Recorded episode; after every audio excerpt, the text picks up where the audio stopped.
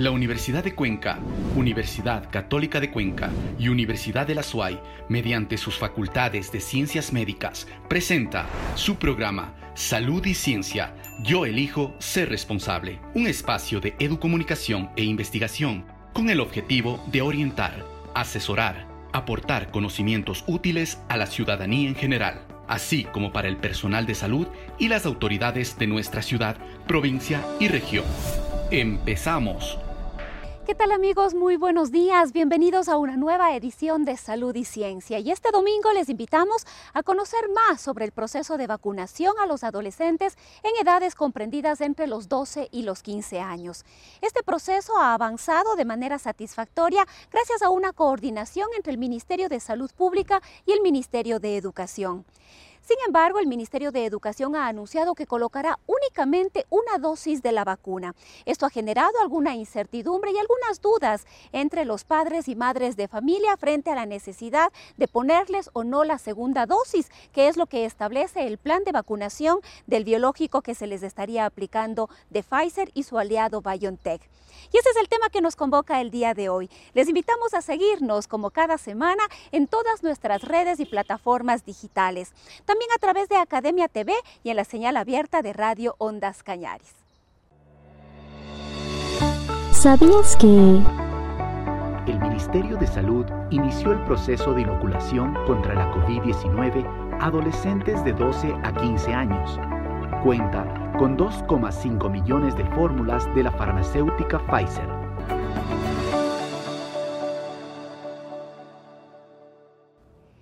Necesario que a los adolescentes de entre 12 y 15 años les coloquemos la segunda dosis de la vacuna, que es lo que plantea el plan de vacunación completo de la Pfizer.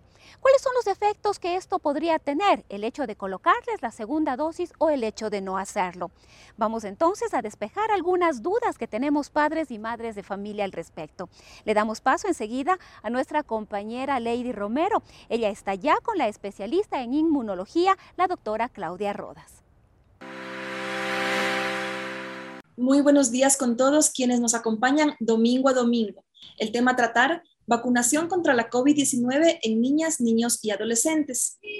En los primeros nueve meses del presente año se han registrado en Latinoamérica alrededor de 1,9 millones de contagios en la población mencionada, la mayoría de ellos asintomáticos o con un cuadro leve. Con el inicio de actividades escolares, se plantea la necesidad de inmunizar a niños y adolescentes. Sin embargo, existen inquietudes que son necesarias aclararlas. Doctora, ¿Cuál es la razón por la que la vacunación para prevenir la COVID-19 no se ha realizado desde el inicio a niños y adolescentes? Buenos días, gracias por la invitación. En realidad, por lo que usted mismo decía, ¿no? Porque los cuadros han sido leves o incluso asintomáticos de preferencia en los niños y en los adolescentes, por un lado, y por el otro lado, porque la mayor parte, o de hecho todos los estudios iniciales con las distintas vacunas se llevaron a cabo en, eh, voluntarios mayores de 16 años, entonces los laboratorios estuvieron autorizados para utilizar sus vacunas en los voluntarios en quienes se habían hecho los estudios. Eh, esas son las razones fundamentales. ¿Pueden ser diferentes las respuestas biológicas en el organismo de los niños y adolescentes en comparación a los adultos? Sí, de hecho, eh, la respuesta inmune eh, es un poco más vigorosa en los adultos y por eso hace que los cuadros inflamatorios sean mayores, más severos. La respuesta inmune es menos inflamatoria en los niños y en los adolescentes y tiene unas pocas particularidades que hacen que tenga eh, consecuencias menos patológicas en esta población. Ahora, en cuanto al esquema de vacunación que se está aplicando en los niños y adolescentes, ¿A qué se debe esta variación en el esquema? En realidad, debido a los efectos colaterales que se han observado de manera bastante anecdótica, en realidad no son cosas frecuentes, pero en algunos estudios se vio que en adolescentes se produjeron unos pocos casos de miocarditis, es decir, de inflamación del músculo del corazón. Desde ese punto de vista, se, eh, se espaciaron las segundas dosis eh, debido a la presencia de estos efectos colaterales. Por eso la diferencia en el esquema de vacunación. Doctora, en ese sentido, eh, y es ahí donde radica un poco el temor de los padres de familia de vacunar a sus, a sus hijos, ¿no? Entonces, la recomendación desde el punto de vista médico, ¿cuál sería? La recomendación es seguir las directrices de los organismos encargados del control de la vacunación en los distintos países. Eso es la recomendación fundamental. De todas maneras, lo que se les debe decir a los padres de familia es que eh, los efectos colaterales que se han observado con las vacunas respecto a las miocarditis u otras reacciones severas son extremadamente infrecuentes y que solamente una precaución el hecho de tener eh, cuidado con la presencia o con la administración de la segunda dosis. Se ha dejado en libertad a los padres para que soliciten la aplicación de la segunda dosis. ¿Cuál de las dos situaciones es la más recomendable? Definitivamente sí. Ningún país puede obligar a su población a que se vacune, pero la recomendación de los organismos internacionales y de los nacionales es llamar a la vacunación. Definitivamente está comprobado que la vacunación es absolutamente beneficiosa. Eh, eh, desde ese punto de vista, los papás tienen posibilidad de decidir si vacunan o no a sus hijos. Eso es cierto, pero de nuevo, insistir en que la necesidad de vacunación, ahora que la vacuna está eh, aprobada para uso a partir de los 12 años es, es, un hecho que se debe hacer. O sea, hay que vacunar definitivamente. Lo que dijo la ministra, lo que dice nuestro Ministerio de Salud es que la segunda dosis queda a discreción de los padres. Si es que ellos solicitan que se le coloque una segunda dosis al adolescente, pues se debe hacer y de lo contrario no. Lo que dicen los organismos internacionales y particularmente uno de Reino Unido es que la primera dosis debe ser aplicada y en presencia de efectos colaterales severos inflamatorios con la aplicación de la vacuna como la miocarditis, se debe eh, colocar la segunda dosis lo más lejos posible en el tiempo de la primera pero no hay una recomendación de no vacunar a pesar de que el paciente hubiera tenido un efecto colateral severo, mucho menos en niños que no tuvieron efectos colaterales severos. Entonces, eh, está indicada una segunda dosis desde el punto de vista médico eh, con el criterio apropiado, eh, pero en nuestro país tenemos que hacer lo que diga nuestro Ministerio de Salud. Doctora, ¿alguna otra recomendación para los adolescentes, para niños, para padres que nos que nos ven, además de haber recibido la vacuna, ¿qué debemos seguir haciendo? Definitivamente, y esto lo hemos repetido hasta el cansancio y es una norma a nivel internacional, lavado de manos, distanciamiento social y por favor uso de mascarillas siempre que se esté en lugares públicos. Con el inicio de clases es indispensable que se usen las mascarillas incluso en los espacios abiertos, eh, porque hay aglomeración de niños incluso en los espacios abiertos. Así que esas tres, esas tres directrices que parecen tan sencillas eh, deben seguirse usando mucho más ahora que nos hemos vacunado, porque de lo contrario el relajamiento de las medidas hace que aumenten los contagios. La vacuna disminuye los contagios, pero sobre todo disminuye los casos graves, más que nada, ¿no? De manera que en los países en los que se ha visto que con excelente vacunación han subido los casos es porque se han relajado las medidas de lavado de manos, distanciamiento social y uso de mascarilla. Y la nueva normalidad pasa por la educación, y la educación significa estar informados permanentemente de lo que sucede. Quisiera insistir, eh, para tranquilidad de los padres de familia, que las, eh, los efectos colaterales de las vacunas que hemos descrito son extremadamente raros y es un exceso de precaución, pero que no está de más, sobre todo para estar informados. Y precisamente es ahí donde se despierta el temor, porque claro, a veces en redes se disparan noticias y se genera esas alarmas que hasta el momento no están o científicamente comprobadas quizá. Comprobado está, o sea, ha habido casos, pero son anecdóticos, ¿sí? Entonces, lo que sí hay que tener en cuenta es que los efectos colaterales de cualquier vacuna van a estar siempre. Los graves son extremadamente raros, pero ante la presencia se ha decidido espaciar la, la segunda dosis, pero no dejar de usarla de manera que esto da tranquilidad en la casa y a los padres de familia y a los niños mismos que la vacuna se debe usar y está aprobada por organismos internacionales en este, en esta edad.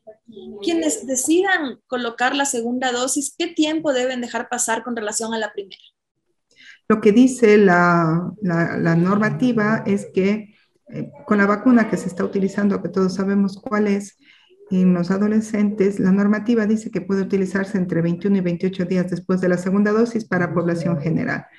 Para eh, adolescentes de 12 a 16 años se recomienda alrededor de 82 días después de la segunda dosis o incluso seis meses después en los que han tenido un efecto colateral severo. Nuestro ministerio probablemente va a administrar la segunda dosis si es que los padres así lo deciden o si es que el ministerio cambia su, su, su normativa para el futuro, seis meses después de la segunda dosis como le decía hace un momento, entre si eh, existen efectos colaterales severos, entre más tiempo pase entre la primera y la segunda dosis, mayor beneficio y mayor seguridad. La última consulta, doctora. Una vez haber recibido la vacuna ya en casa, ¿qué se debe hacer? En, casa, una vez recibida la vacuna, lo que se tiene que hacer inmediatamente después de, recibir la vacuna es la administración de un analgésico y eh, de, frío local para evitar las, eh, el dolor en el sitio de inyección, que eso es frecuente con cualquier vacuna. Luego en casa, pues las medidas que habíamos dicho y el distanciamiento social fuera de casa, que es importante. En casa, en realidad, dentro de la casa, las medidas no son tan severas como fuera de casa, ¿no? Pero el lavado de manos es algo que se tiene que, mantener. Es indispensable que mantengamos el lavado de manos, sobre todo luego de eh, llegar de la calle.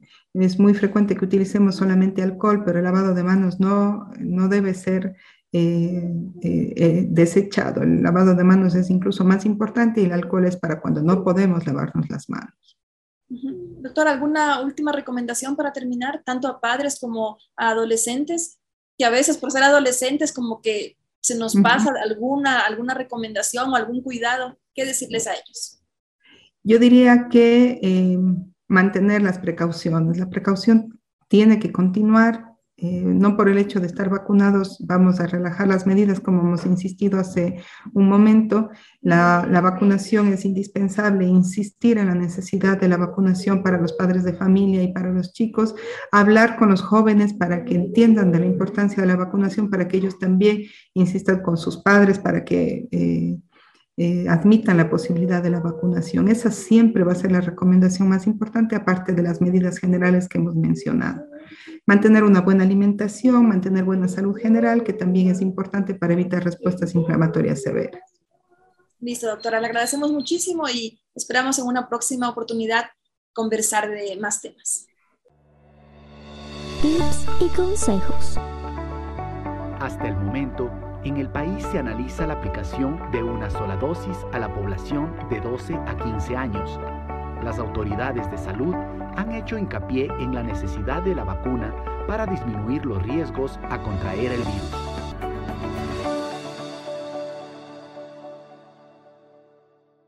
Son miles ya los adolescentes que han recibido la primera dosis de la vacuna. Es importante conocer cuáles son las cifras de los avances en el proceso de vacunación del gobierno nacional y sobre todo la situación, el estado de situación de la pandemia en nuestro país. Vamos a conocer más detalles con el doctor Fray Martínez. Junto a él está ya nuestra compañera Jessica Uccelli. Muchas gracias Rosana, muy buenos días amigos televidentes y radioescuchas. Nos encontramos ya con el doctor Fray Martínez Reyes, quien como cada domingo hará un análisis de la COVID-19 en la provincia de La Suay, con algunos datos a nivel nacional. Doctor Fray, bienvenido a Salud y Ciencia. Muy buenos días.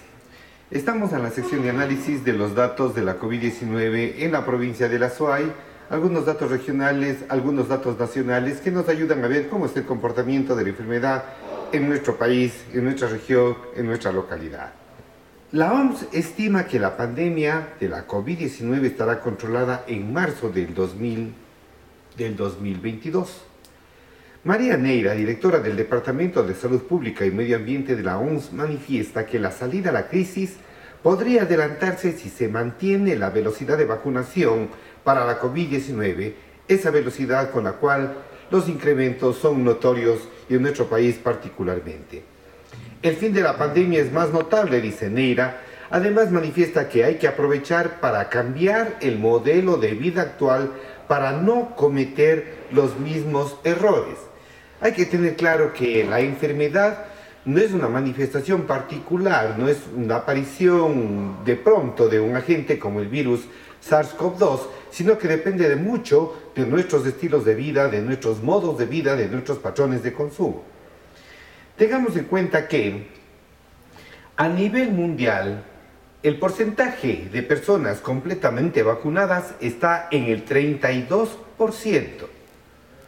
Neira hace un llamamiento a la conciencia ciudadana de manera que la pandemia sirva para ser mejores y no olvidar las lecciones.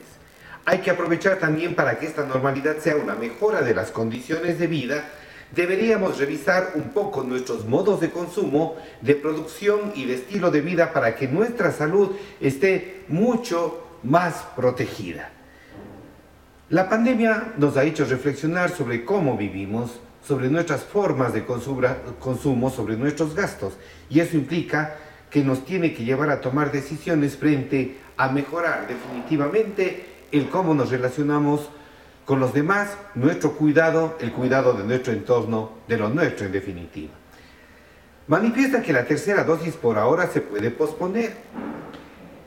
Hemos pedido una especie de moratoria, manifiesta Neira, de esperar como mínimo hasta el año que viene, hasta que tengamos más información y evidencias y hasta que un 40% de la población mundial pueda tener una primera dosis para nosotros, la tercera dosis por ahora se puede posponer, es lo que señala.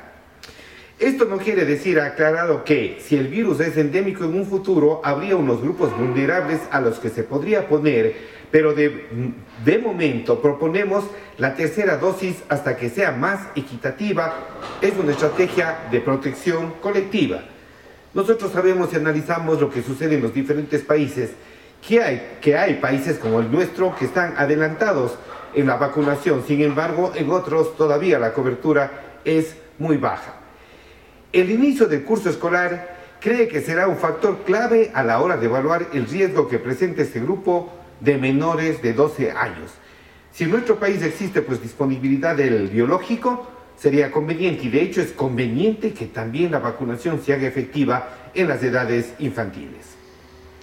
¿Cómo estamos con el comportamiento de la enfermedad en nuestro medio? El P7, el promedio de la incidencia de los siete últimos días, en el Cantón Cuenca está de 2.4 por cada 100.000 habitantes y en nuestra provincia está de 2.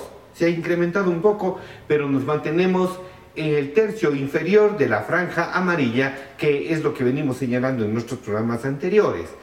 Recordemos que el estar en una franja no implica que nos da las acciones concretas que se tienen que realizar, sí las precauciones que debemos mantener para no incrementar en un color más oscuro hacia naranja o hacia rojo, sino más bien tender hacia el verde.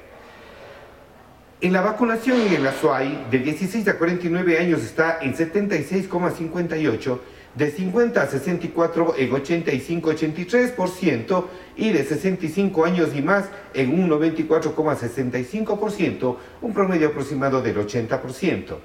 En el Cañar, de 16 a 49 años está en el 56.7, de 50 a 64 está en 78.15 y en 65 años y más está en 78.51. Nuestro llamado pues a la ciudadanía de la provincia del Cañar para que se motive a la vacunación al igual que lo hacemos con la provincia de Morona, Santiago, en donde de 16 a 49 años está en, en 51,36, de 50 a 64 en 63,02% y de 65 años y más en el 78,47%. El país se va haciendo verde en el sentido de la cobertura de vacunación incrementada y eso es muy conveniente para todos. Mientras tanto, las medidas de precaución están vigentes, así que todos a ser responsables y a colaborar. Buenos días. Agradecemos al doctor Fry por la valiosa intervención de este día domingo. A continuación daremos a conocer los datos estadísticos emitidos por el Ministerio de Salud Pública. En la provincia de La Suay, 28.324 casos confirmados. A nivel nacional, 507.588 casos confirmados. 32.705 personas fallecidas. De esta manera damos por finalizado nuestro segmento. Continuamos contigo, Rosana. Muy buenos días. Y con esta muy importante información vamos llegando ya al final de lo que ha sido salud y ciencia de esta semana. Recuerda que este es un esfuerzo educomunicacional de las tres universidades, Universidad de Cuenca, Universidad Católica de Cuenca y Universidad de la SUAY. Como siempre, esperamos contribuir con ustedes para que tengan la mejor información y puedan tomar las mejores decisiones. Nos despedimos hasta el próximo domingo. Que tengan un excelente día. La Universidad de Cuenca, Universidad Católica de Cuenca y Universidad de la SUAY, mediante sus facultades de ciencias médicas, presentó su programa Salud y Ciencia. Yo elijo ser responsable. Un espacio de educomunicación e investigación con el objetivo de orientar, asesorar, aportar conocimientos útiles a la ciudadanía en general, así como para el personal de salud y las autoridades de nuestra ciudad provincia y región. Hasta una próxima oportunidad.